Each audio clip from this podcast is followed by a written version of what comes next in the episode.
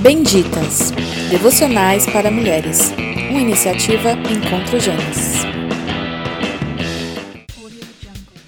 Não amem o mundo nem as coisas que há no mundo.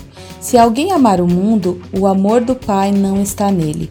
Porque tudo que há no mundo, os desejos da carne, os desejos dos olhos e a soberba da vida não procede do Pai, mas procede do mundo.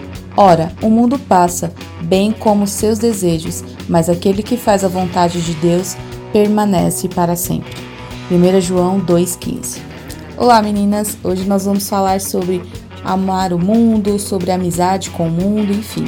A Bíblia fala em Tiago também que se a gente tiver amizade com o mundo, teremos inimizade com Deus.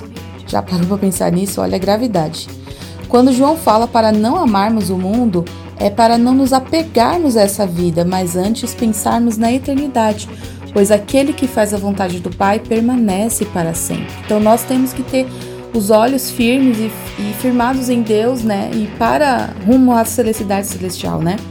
Nós nem precisamos estudar muito para saber que este mundo não tem nada para nos oferecer e tudo que há nele virará pó um dia, né? Então por que a gente ainda se apega tanto às coisas que aqui estão? Será que não estamos mais almejando o céu? Quanto mais amamos este mundo e o que nele há, menos, menos temos da eternidade em nós. Onde está o seu coração nesse dia? Reflita e uma ótima, ótimo final de semana para vocês.